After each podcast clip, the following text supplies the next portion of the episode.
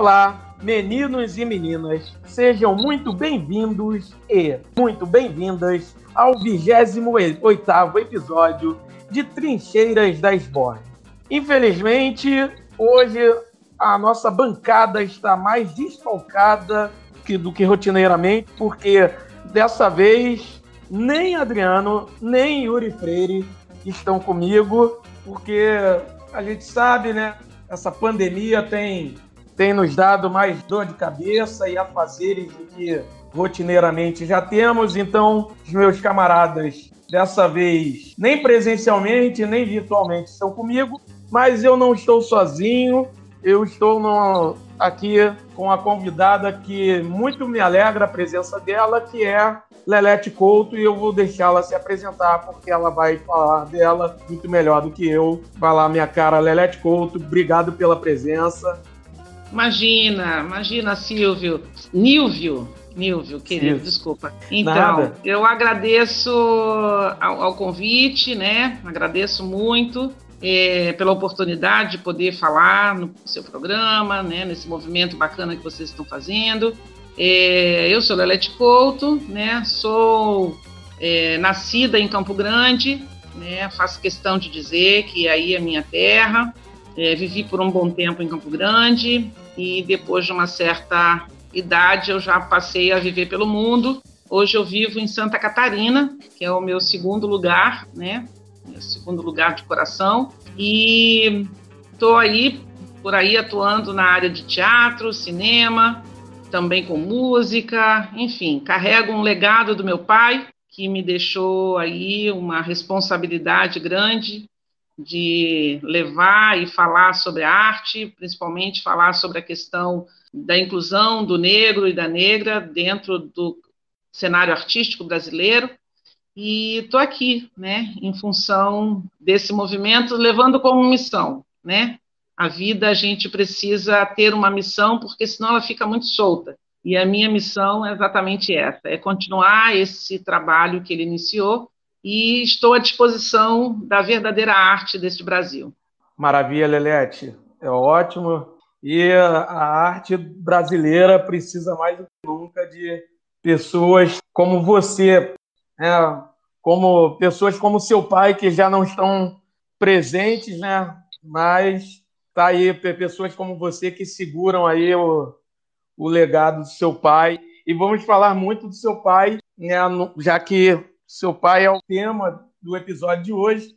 Mas antes de adentrar propriamente dito no episódio de hoje, alguns avisos de sempre, né? Pessoal acompanhar as nossas redes no Facebook, né? no Instagram, Trincheiras da Esbórnia. É, tem também o nosso e-mail, né? trincheirasdaesbórnia.gmail.com quiser mandar um alô, falar com a gente. E também a nossa parceria com a Veste Esquerda. Galera quiser entrar no site lá da Veste Esquerda, escolher aí uma camiseta com as estampas lá, excelentes estampas. Tem lá um cupom Trincheiras, coloca o cupom, ganha 10% de desconto. E nós temos agora também uma nova etapa dessa parceria, que é uma camiseta que a gente, é, que a Veste Esquerda fez em parceria conosco, é uma camiseta é, em homenagem ao grande cineasta Glauber Rocha. E aí essa, essa camiseta, parte do custo dessa camiseta vem para o Trincheiras da Esbórnia, né? A camiseta custa 55 reais, vocês compram e aí cinco reais dessa camiseta vem aqui para esse humilde podcast que tanto precisa de ajuda. Então, vamos lá, sem mais delongas, vamos ao episódio de hoje, que vai tratar do cineasta, ator, autor de peças, Valdir Onofre, é, e, e falar uma coisa que, antes que eu esqueça, a gente tem um outro podcast que é uma espécie de irmão do Trincheiras da Esbórnia, que é o Cine Trincheiras. E aí, quem for ouvir esse podcast vai dizer, Ué, mas por que, que não foi, não fez pelo Cine Trincheira, já que vai falar de cinema, é que é, o Valdir Onofre, para mim, perpassa a questão do cinema. É, é, é já é uma, é, é, é, uma questão que é para além disso. Né? A gente aqui vai falar de cinema, não tem como não falar um pouco de política, não tem como não falar um pouco da questão né, da, da situação do, do homem negro, da mulher negra dentro do audiovisual. A gente vai falar um pouco da zona oeste do Rio, né, que é uma região periférica, principalmente aqui a região de Campo Grande. Né, quem, Para quem não é do Rio, Campo Grande é um bairro periférico, então a gente vai falar bastante daqui também. Então, vai falar de, de temas que vão acabar é, ultrapassando a questão do cinema. Então, por isso a gente decidiu que o Trincheiras da Esbórnia seria o melhor lugar para falar, né, para tratar disso. É, sem mais delongas, peço a Lelete Couto que fale um pouco da vida e da obra do pai dela, mas antes disso, né, antes de passar a palavra, já esquecendo, eu vou só enumerar algumas obras, até porque são muitas obras nas quais o Valdir Onofre se fez presente. Então, a primeira delas, ou a primeira de maior destaque aqui no cinema, foi Cinco Vezes Favela, onde ele é, protagonizou o segmento do Zé da Cachorra, que ele fez, o personagem que leva o nome, é, e foi dirigido pelo Cacá Diegues. Depois a gente tem Ganga Zumba, Canalha em Crise, tudo isso na década de 60. É, a gente tem a falecida. E aí a gente, e aí ele participou agora com maior destaque também Perpétuo contra o Esquadrão da Morte, isso em 67. Também esteve em Macunaíma, né, em 1969, de Joaquim Pedro de Andrade, é, Senhores da Terra em 70.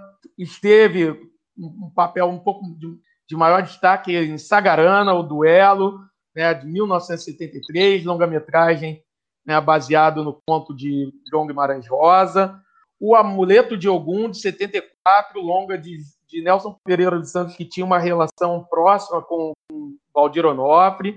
Em 75, a gente tem As Aventuras Amorosas de um Padeiro, longa que ele dirigiu, e a gente vai falar um bocado desse longa. Né? Tem A Dama da Lotação, Memórias do Cárcere, também Nelson Pereira dos Santos, é, O Homem da Capa Preta, enfim, são vários longas. A Terceira Margem do Rio, é, outro filme também, é, também outra adaptação de, de, obra do, do João Guimarães Rosa. E aí a gente tem os filmes onde ele foi diretor assistente, Terceira Margem do Rio, ele foi diretor assistente, Memórias do Cárcere e Perpétuo contra o Esquadrão da Morte, e além de, do filme que eu já citei, onde ele foi diretor, é, que foi o, é, As Aventuras Amorosas de um Padeiro. Então agora eu passo novamente a palavra para Lelete Couto, e aí ele, ela vai falar um pouco da vida e obra do Valdir Onofre. Tá bom, Nívio, muito obrigada mesmo mais uma vez. É, falar de Valdir Onofre para mim é um grande prazer, né? Como eu falei, é, é, eu trago um legado dele que para mim faz a total diferença na minha vida.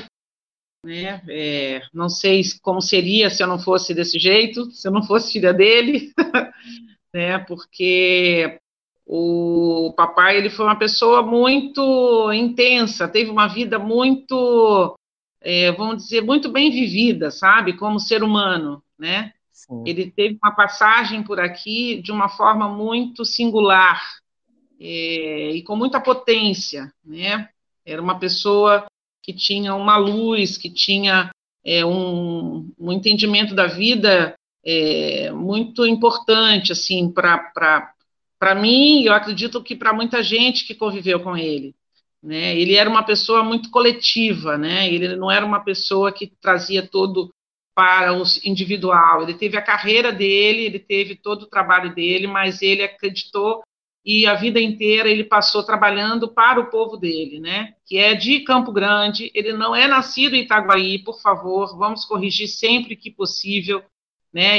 Tem aí um movimento aí de, de um do Wikipédia, de alguns lugares dizendo que ele nasceu em Itaguaí, ele não nasceu em Itaguaí, ele nasceu em Campo Grande, viveu e morreu em Campo Grande. E ele fazia muita questão de ser de Campo Grande, né, de ser suburbano, de ser artista suburbano, e muitas das vezes ele era é, discriminado na mesmo na classe, né, pelo, pelo, pelos amigos, porque as pessoas diziam que ele tinha que ir para a Zona Sul, que ele tinha que ir para Copacabana, que ele tinha que estar onde as pessoas pudessem vê-lo, e naquela coisa, ah, que não é visto, não é, não é falado, não é, não é lembrado, mas ele nunca acreditou nisso, e ele sempre trabalhou para o seu povo, com o seu povo. É, ele teve uma vida muito intensa nesse movimento de promover é, as pessoas a partir do movimento de como professor, né, ele montou é, cursos de teatro é, em diversos lugares de Campo Grande, na, na, na, na FEUC, na no Afonso Celso, na igreja, em vários espaços ele montou grupos de teatro onde ele ministrava aulas acreditando que ele precisava investir na formação das pessoas do seu lugar. Né? Então, ele dizia que se ele não contasse e se ele não movimentasse a história do povo dele, poderia vir outras pessoas e contar essa história e movimentar de forma equivocada. Então, ele acreditava que ele precisava estar atuante é, verdadeiramente nesse movimento né, de valorização das pessoas do subúrbio carioca.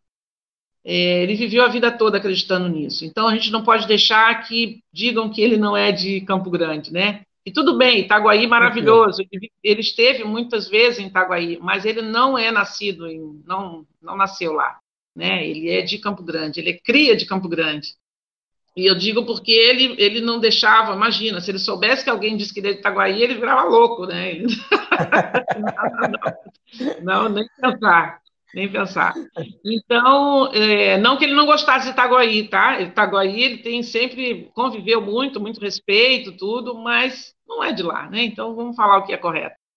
E, e ele, nesse movimento de, como artista, né? Ele, é, por um tempo, ele teve uma empresa, né, de produção, onde nós fomos sócios, né, trabalhando, trabalhei com ele, tive a honra de trabalhar com ele por muitos anos, aprendi muito, né, estando ao lado dele, aprendi muito a valorizar as pessoas, aprendi, a minha formação foi nesse lugar, né, de entender que o artista ele precisa ser apoiado, ele precisa ser é, é, tra trabalhado, né? Precisa de, de, de, ter alguém que olhe para esse artista, para essa pessoa e veja, opa, isso aí tem um potencial, então vamos trabalhar para essas pessoas.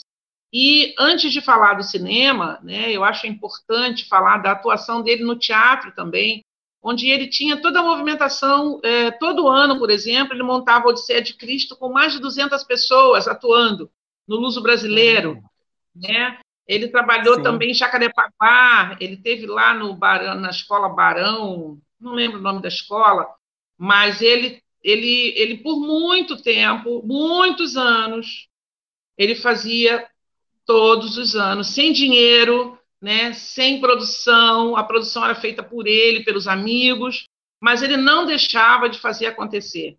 Né? Não era a religião dele, porque ele não tinha uma religião, mas ele fazia questão porque ele gostava de trabalhar com a massa, ele gostava de trabalhar com as pessoas. Ele tinha prazer em ver as pessoas se realizarem, né? Ele tinha prazer em ver as pessoas em cena, né? Muitas das vezes ele nem estava em cena, mas ele, ele queria ver as pessoas em cena.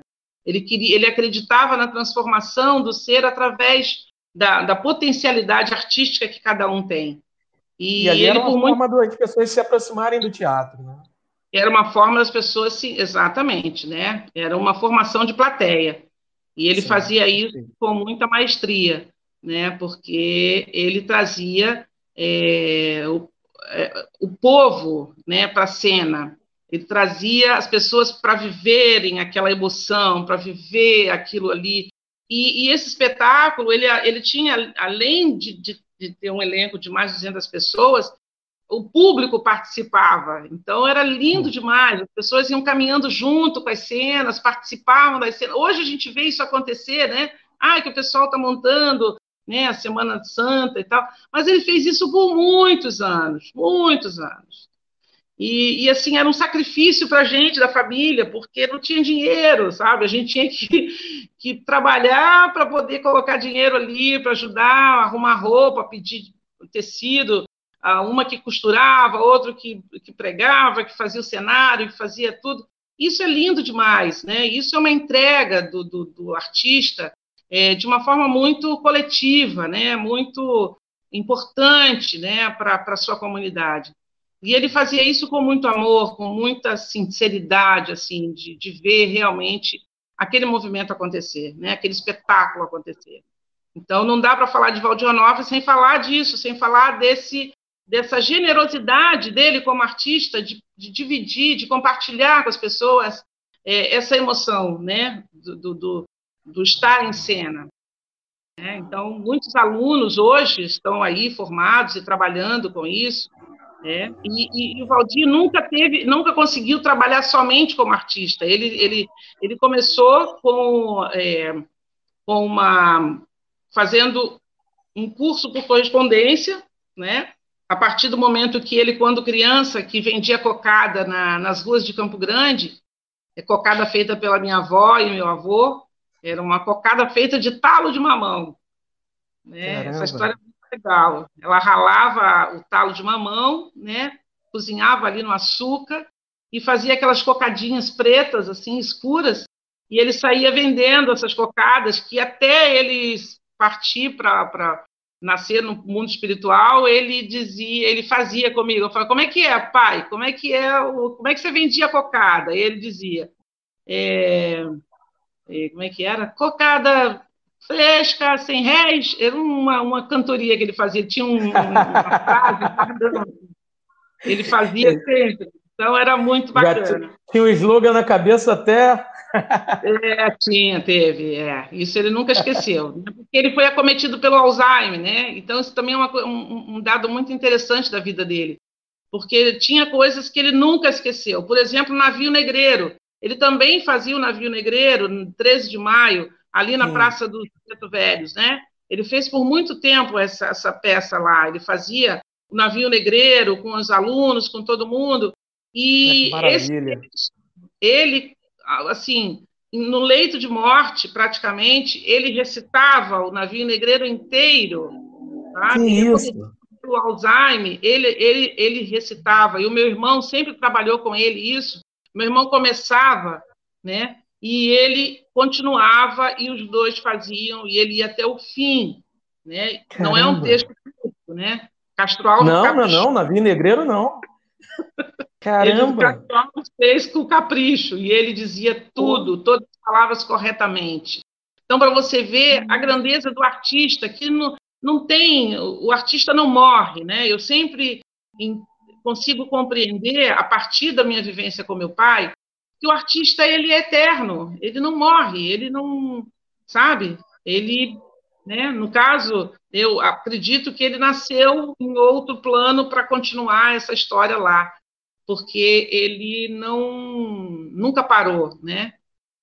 E, e, nesse trabalho que ele fazia com o teatro, com, e ele trazia o cinema também, né? A partir de um certo tempo, ele começou a trazer não só o movimento do teatro para Campo Grande, mas também o cinema. Então, todas as produções que ele participava, ele sempre buscava levar para Campo Grande, ele sempre buscava fazer um movimento lá. Por exemplo, Jesuíno Brilhante, né? Que foi um filme que ele conseguiu é, levar a produção para lá e conseguiu patrocínio, porque ele tinha um movimento do lençol.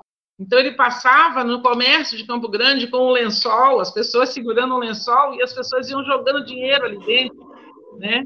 E ele conseguiu levantar a produção do Jesuíno Brilhante através desse movimento de, de caramba, perfeito, né? Esse livro de ouro que ele conseguiu fazer. E ele fazia por muitos movimentos, não, pelo teatro, não só pelo teatro, como movimento, todo o movimento que ele esteve envolvido. E isso é fantástico, né? Porque isso mostra a generosidade do artista, mostra Sim. a força é, do, do, do, do, coletivo para ele, né? Como, como, ele vê o coletivo, como ele vê o povo dele.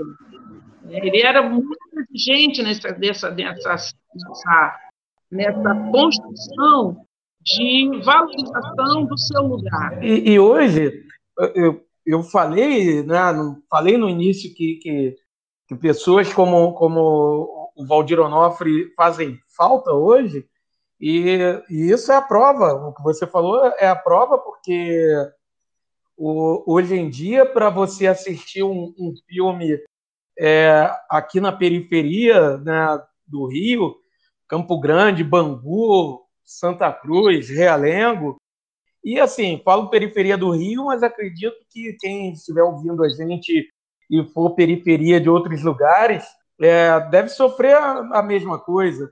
É, sim, sim é só blockbuster, né? Você, você chega e é, a gente está sendo acometido por cinema em shoppings, né? O cinema de rua está acabando. Sim, então, sim. Tem algum ainda, que eu nem sei onde tem um cinema de rua, sinceramente. É, aqui, aqui no Rio é só na Zona Sul. Aqui, a, a, aqui na Zona Oeste acabou. Então, aí chega aqui Aqui no shopping acabou, você vai ver só o blockbuster. E aí, só. filme nacional dificilmente chega para cá, né? Então, o que é. você está dizendo sobre o, o Valdir Onofre lutar para que o filme nacional seja visto, né? Como que ele lutava para que os filmes que ele, onde ele, em que ele trabalhava viessem para cá, né? Pessoas como Valdir Onofre fazem muita falta, porque Sim. as pessoas de Campo Sim. Grande não veem filme nacional. Sim, pois é, pois é. E, e, outro dia eu participei de uma, de uma mesa, né? Inclusive a dona Fernanda Torres, dona, dona Fernanda Montenegro, né? Fernanda, Fernandona, né? Sim, Fernanda Montenegro. Montenegro. É, e ela falando que o filme Campo Grande foi que iniciou todo o trabalho em Campo Grande, né? Esse filme que não tem tanto tempo iniciou uhum. o, o trabalho de Campo Grande porque lá tiveram um público enorme e as pessoas foram porque começou o, o, o, o movimento do cinema através desse filme, eu falei, opa, peraí, não, não, não, não, eu tive que defender, eu tive que parar tudo, falar, não, não, vocês estão equivocados, né, vocês estão equivocados, o meu pai faz cinema desde os anos 60, sabe, 1960, ele já estava batalhando pelo cinema em Campo Grande, ele já estava levando produções para lá, né, ele levou Jesuíno Brilhante, ele levou Memórias do Cárcere, ele levou tantos outros projetos, né? E os projetos que ele não levava para lá, ele levava o povo de Campo Grande para fazer, na Zona Sul e em outros lugares. As aventuras amorosas de um padeiro foi, foi, foi filmado aqui, né? Foi tudo na pedra, foi tudo feito aí. Sim. Né? É. E, e com as pessoas daí, né? Com as pessoas de Sim. Campo Grande. Né? Além da, da, família, né? A família inteira está no filme, né? Acho que não faltou ninguém ali, né? Porque não, dinheiro, né? Ele conseguiu esse apoio do Nelson Pereira dos Santos, que, que foi lindíssimo, né? O projeto a, é, que, que, o, que o, o Nelson acreditou nele como roteirista, nele como diretor, né? Nele como ator, claro. Então, assim, é, o Nelson deu carta branca para ele, vai, vai fazer o seu filme. E ele, né? Conseguiu provar. Mas assim, só que naquela época não tinha dinheiro nenhum, né? Hoje o pessoal faz projetos com um milhão, dois milhões, sei lá quantos milhões que se faz um filme hoje, mas naquele tempo não era, não era isso, era um básico para pagar equipe, né, e apoio aqui, apoio ali, e ele conseguiu rodar o filme inteiro, né, com apoio das pessoas. Então, muita gente ali participou de coração, participou, né, e muitos de Campo Grande participaram desse filme. Muitos participaram, né? E isso é lindo demais, porque está aí impresso, né? É um clássico. Hoje se estuda esse livro nas universidades, né? E as universidades que ainda não estudam esse filme estão perdendo tempo, porque é um filme que você precisa debruçar. Se você quer saber de cinema, você precisa ver esse filme. Não, o filme, o filme é maravilhoso. O filme é maravilhoso. O, o, o, o filme, ele, ele, ele entra em, em todos os quesitos. Primeiro que é, é o filme é, se você quiser assistir o filme como uma comédia engraçada, ele é engraçado. Quiser Sim. ver um filme como um entretenimento popular, ele é um entretenimento popular. E se quiser ver o um filme é, como o, um, de uma forma mesmo é, com o intuito de um estudo acadêmico para se aprofundar um pouco mais na questão do cinema, de, você vai encontrar ali traços, inclusive, de influência do cinema europeu.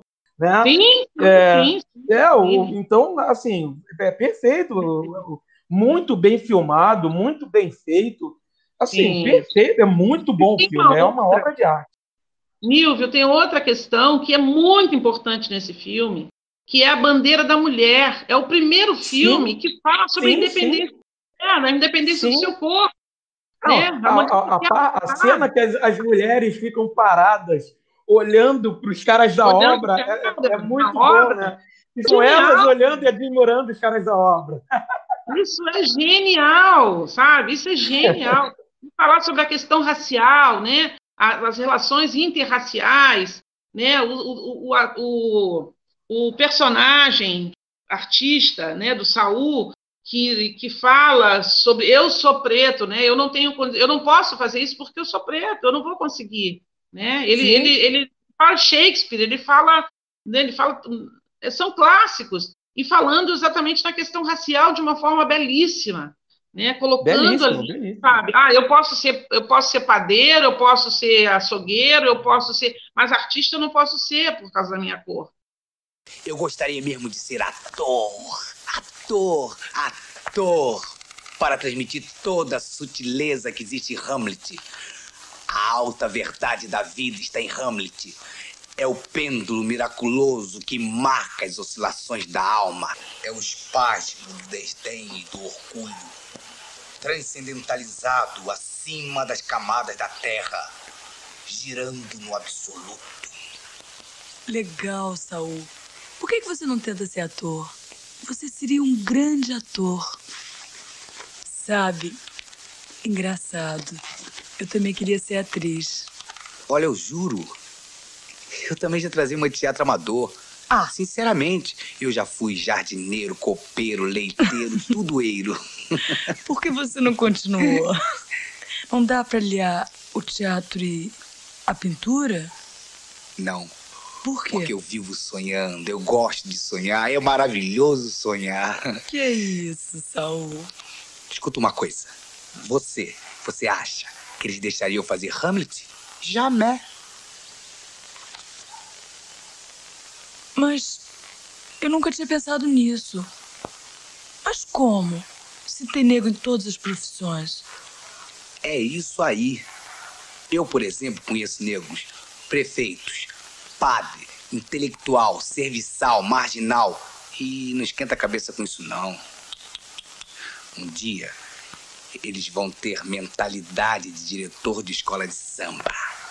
Aí está tudo resolvido.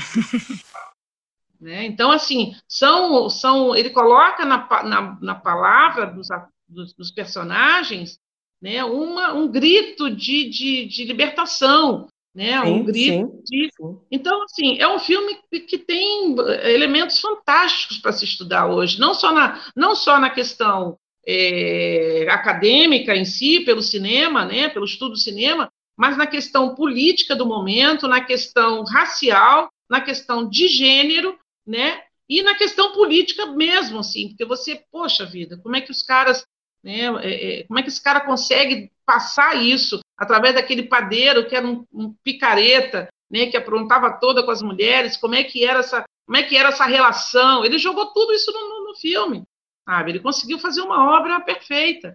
E, Não, perfeito. É, e assim, sem dinheiro, né? E sem dinheiro para fazer, para produzir. E para ele não tinha problema, não. Ele não tinha problema com isso, sabe? Ele não tinha esse negócio. Eu, que sou família, sou a primeira filha dele, sei muito bem o que, que é ser filha de um ator, né? E de um cineasta, diretor e professor de teatro com tanto talento mas que tem essa pegada de acreditar na arte pela arte. Porque a gente passou muito sufoco, sabe? A gente passou muito sufoco, né? Para conseguir se manter vivo, né? Porque a gente não, não, tinha condições, a gente tinha era muito precária a nossa infância. né? A, a, a nossa família viveu momentos muito difíceis. Mesmo ele sendo ator, de, fazendo produções e fazendo televisão e fazendo tudo isso, era muito difícil, porque é um ator negro, né? E um ator que estava sempre é, é, sendo taxado como aquele, principalmente na televisão, né? Que isso me, me trouxe um problema bastante complicado para minha vida e para os meus irmãos também, porque a gente tinha é, esse embarreiramento do, do preconceito por ser sempre filha de um, um, de um cara, porque na época se misturava a questão verdadeira com a questão da arte, e era sempre visto como ah, você é a filha do bandido, você é a filha do escravo, você é a filha hum, do traficante, você é a filha do Confundiu cara que o personagem com o, o, o, homem da vida real. Sim, aquele estigma o tempo inteiro. Né? Então a gente não se livrava disso. E, e, a escola é, é, a escola é cruel nesse sentido, né? A escola, na, na nossa formação, se não tiver é, é, um corpo docente bastante atento, a formação ela se, se destrói, porque é, em todo o tempo eu, eu não, não podia ir para o recreio, por exemplo, eu tinha pavor de recreio, porque era no recreio onde os coleguinhas vinham em cima e diziam: ah, o seu pai matou o fulano ontem, seu pai é um assassino. Isso é um racismo estrutural. Eu, eu, e eu nunca tinha, nunca tinha ouvido, nem, nem, nem nunca tinha ouvido essa fala.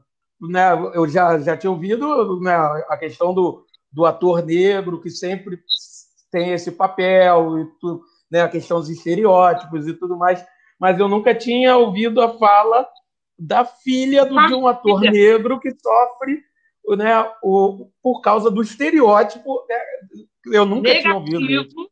O estereótipo negativo, né? Porque, isso assim, é, é, a consequência do estereótipo. Né? Sim, sim. Ele, como ator, ele pode fazer qualquer personagem, mas ele não podia, porque não era chamado. Ele era chamado somente para fazer aqueles estigmatizados negativamente, de forma negativa.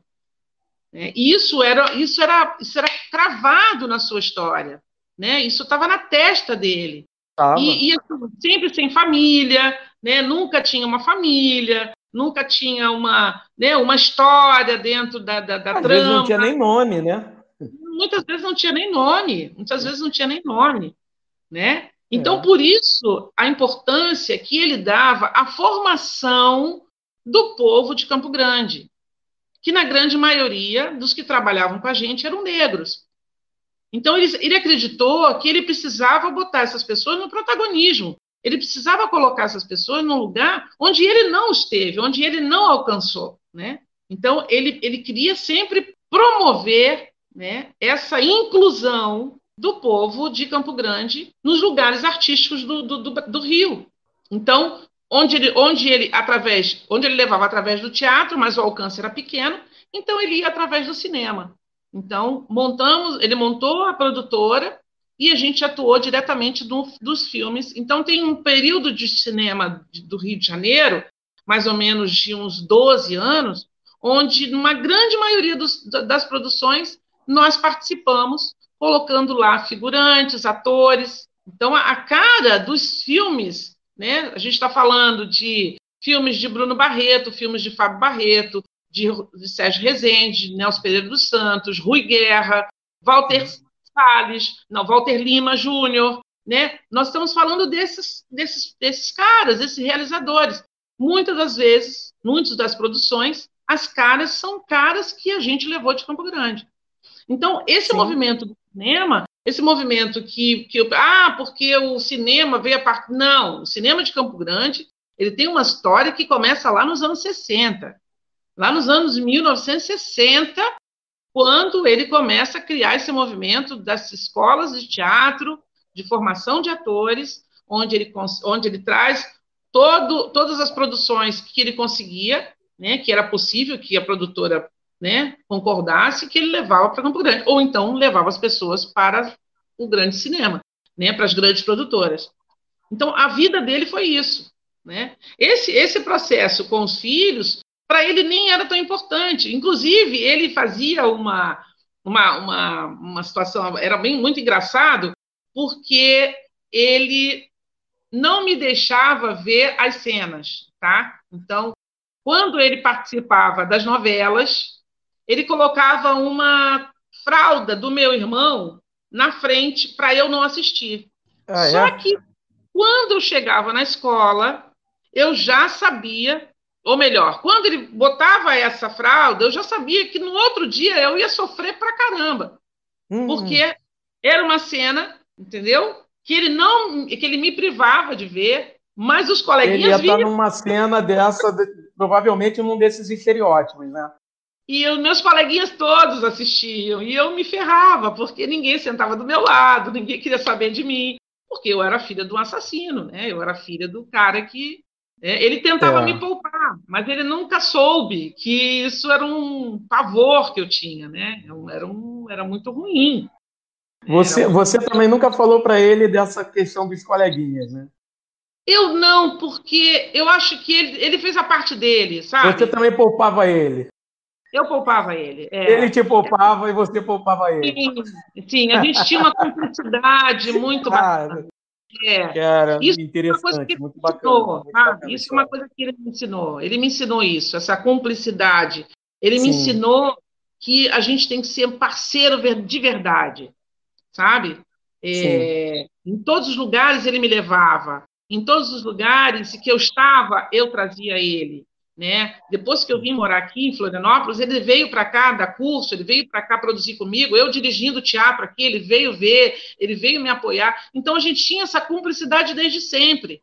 Então eu não podia falar para ele que tudo, né, que ele fazia era ruim para é. mim, né? E ele não queria, e assim, ele não queria que eu estivesse no, no, no, no artístico. Para ele, isso era a pior coisa do mundo. Ele queria que eu seguisse, fizesse medicina, né?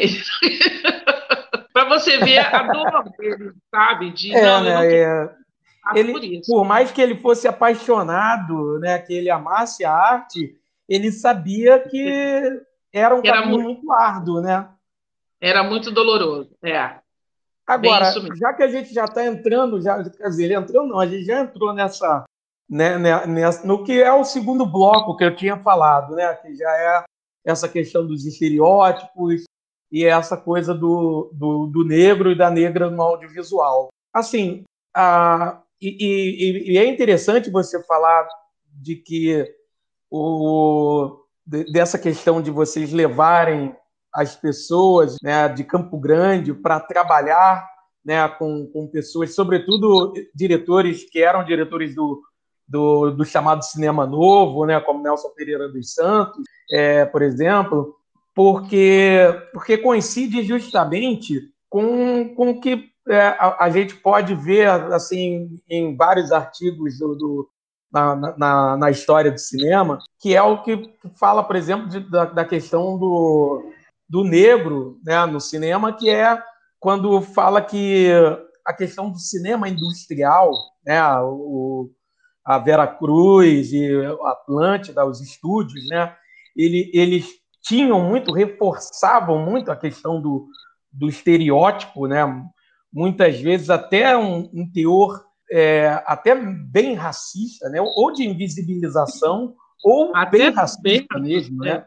É, e foi justamente com o cinema novo que a coisa começou a ter alguma mudança, né, com Barra Vento, com o Glauber Rocha, né, que, que o, os atores, as atrizes negras começaram a ter uma, uma atuação que antes não tinham. Né? Claro que ainda assim, ainda assim era, foi muito pouco, né? E Sim. principalmente porque depois a gente sabe que veio a ditadura e a, o retrocesso foi muito grande.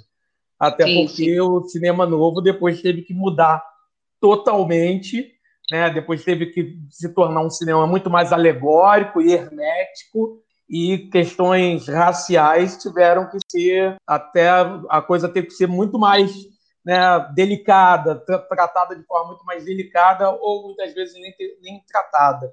Aí, hoje em dia, como você está enxergando? Eu vi uma entrevista do seu pai, né, falando que o negro tinha que tinha que, para ele poder trabalhar, ele tinha que escrever, escrever, dirigir, dirigir tudo, tinha que fazer tudo, né?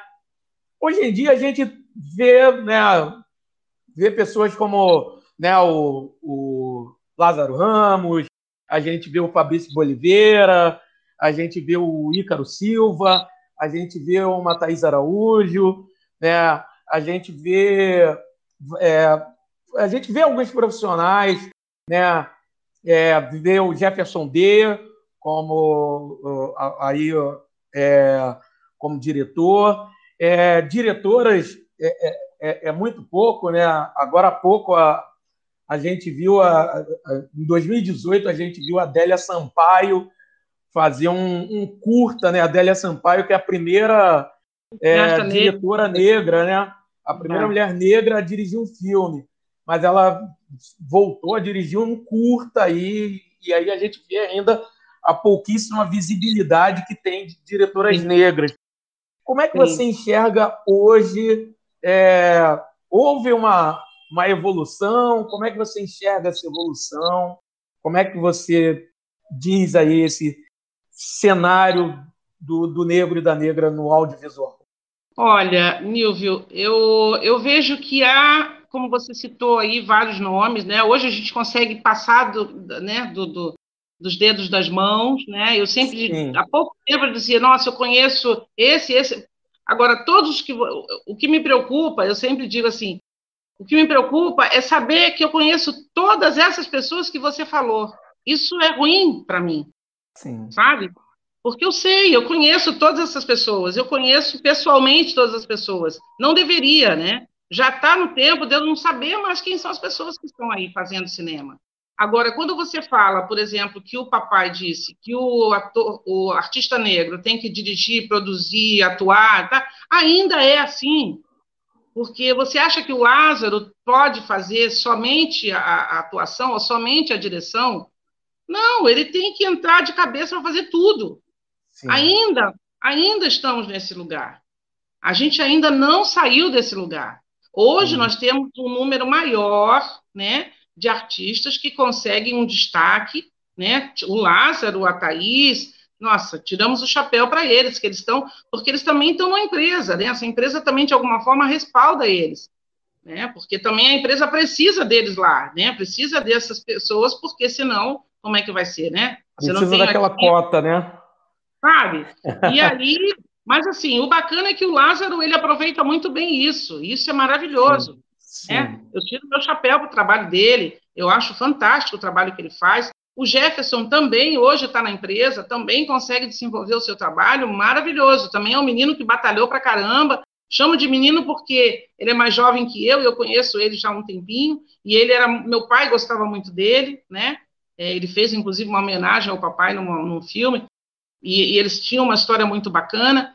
E, e, e assim, nós ainda estamos tendo que atuar é, é, de uma forma muito em marcha, sabe? Eu, é, eu acredito que a gente está evoluindo sim, mas a gente não está podendo perder o foco, a gente não está podendo olhar para o lado, porque não está dando, a gente não tem essa condição ainda.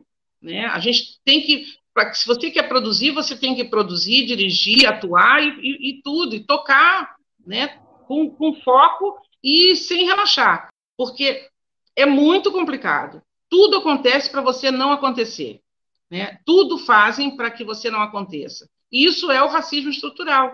É o racismo Sim. que não acredita no seu trabalho. É o racismo que minimiza a sua atuação, que coisifica a sua dor, né? que coisifica as suas histórias.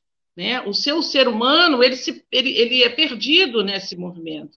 Então, o Valdir, por exemplo, esteve durante 30 anos com o seu segundo longa debaixo do braço.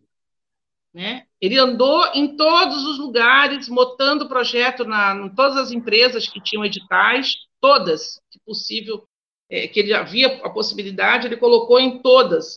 Mas não conseguiu fazer o seu segundo longa-metragem, que era A Noite do Alô, onde ele experimentou primeiro no teatro. Inclusive, sim, levou. Sim, sim, com a peça dele, isso. A peça dele. Mas isso era um filme. Ele fez em peça para experimentar a popularidade, que era um, era um movimento, era um, era um filme falando sobre é, o descobrimento e toda a movimentação é, do Brasil, né, com o período escravagista, como é que acontecia, era uma comédia também. E ele não conseguiu fazer, ele não conseguiu realizar esse projeto. Por muito tempo ele, ele é, parou de querer outra coisa a não ser fazer o seu segundo longa. Então isso é muito triste, né? Você não conseguir evoluir. Eu tenho um filme meu que está parado há seis anos. Há seis anos eu não consigo andar com meu filme.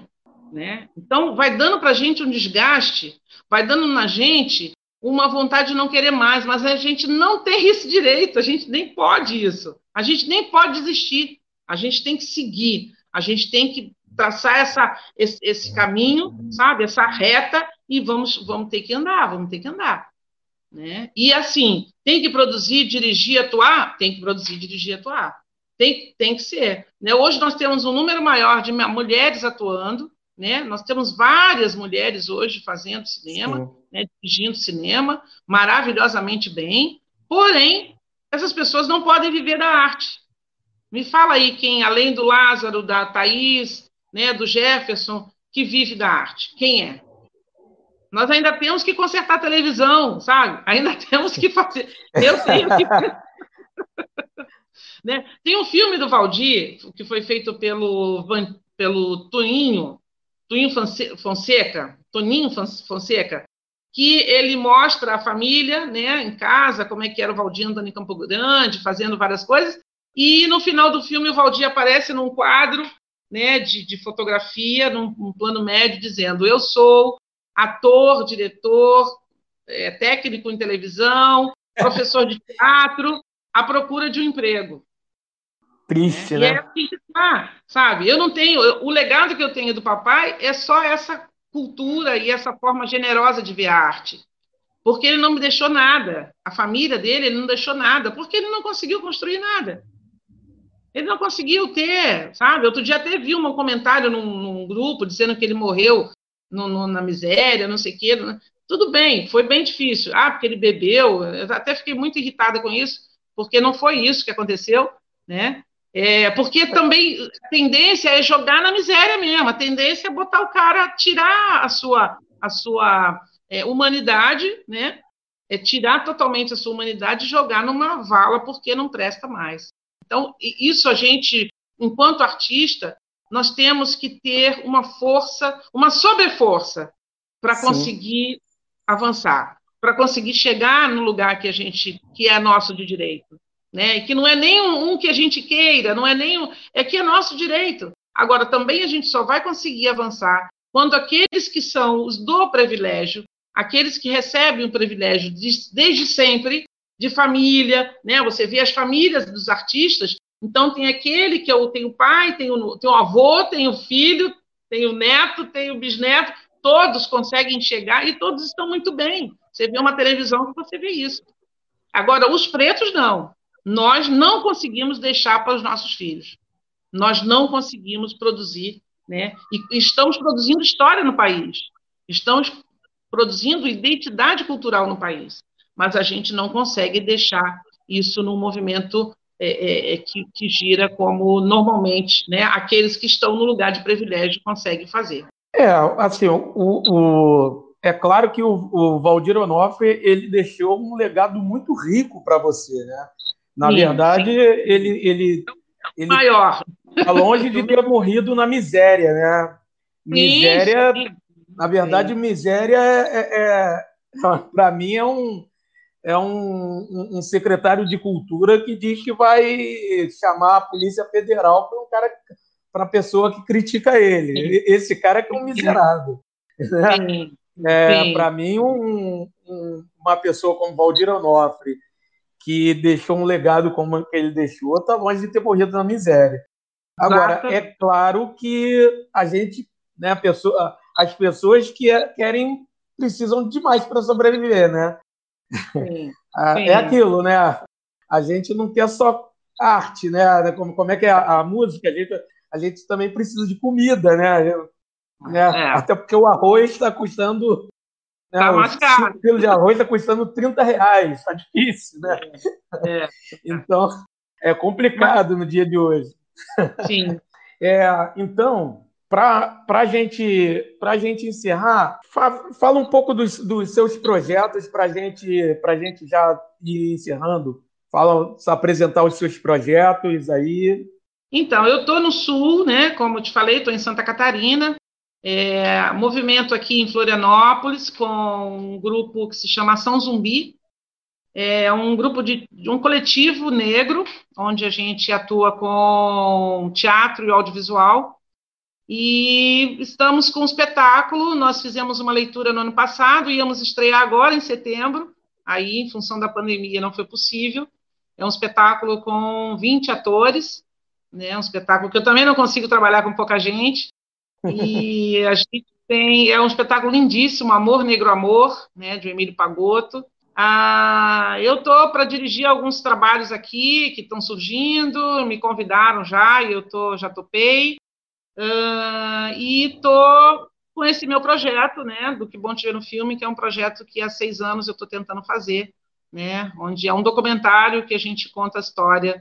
É, na verdade, é uma conversa entre Antônio Pitanga, Cheryl Menezes, Garcia, Ruth de Souza, Maria Seixas, Zezé Mota. É uma, um, um, projeto lindíssimo que, que não me deixa dormir porque eu preciso terminar e não consigo não consigo ninguém para me dar essa atenção assim. A produção é da Maria Seixas, que está também enlouquecida para dar conta desse projeto, né? Mas não é fácil a gente conseguir é, realizar né, nossos projetos aqui no nosso país.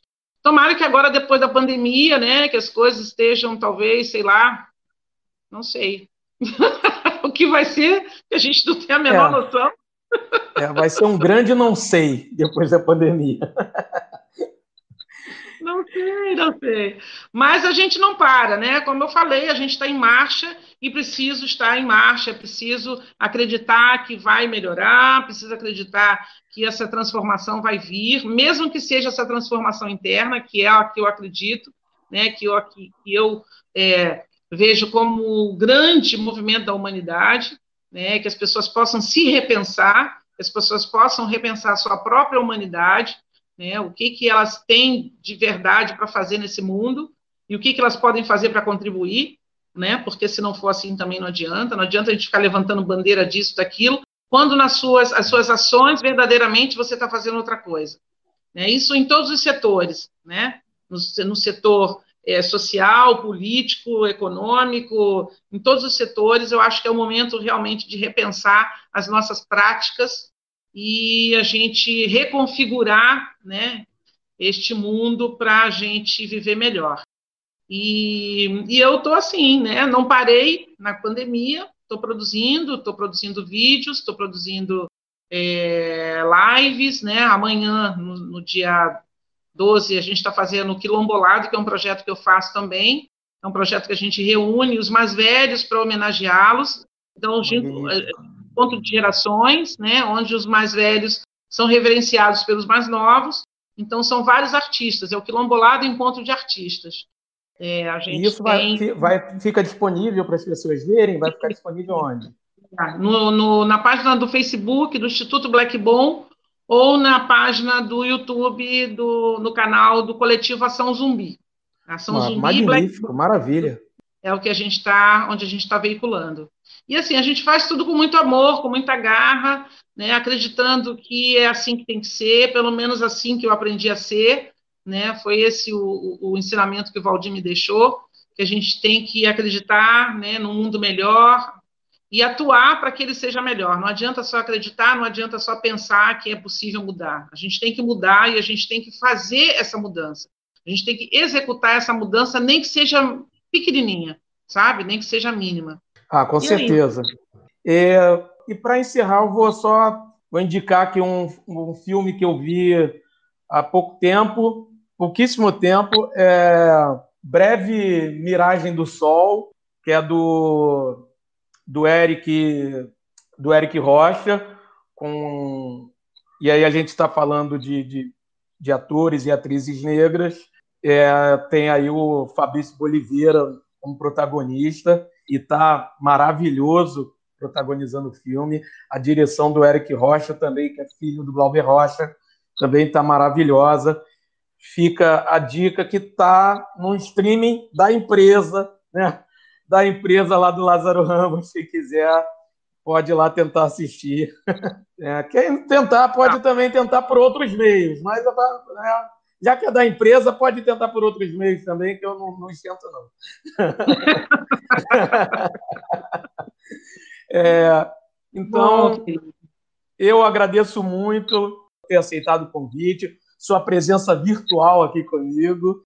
Imagina. E, pô, e para encerrar, já que o Valdir Onofre era um, né, um simpatizante do marxismo, militante político, eu lanço Sim. aqui um Valdir Onofre presente, né, hoje e sempre. É isso Sim. aí. Muito obrigado, muito obrigado mesmo. Muito obrigada. Eu é. que agradeço. E conte comigo, qualquer coisa é só chamar que eu estou aqui. Tá? Estou ah, para servir. Ah, obrigado tá mesmo. E boa Obrigada. sorte aí no, no Quilombolaço. Acompanha, acompanha a gente aí. Quilombolado. Quilombolado, isso. Quilombolado, isso. Pode deixar, vou acompanhar. Tá bom. Tchau, tchau.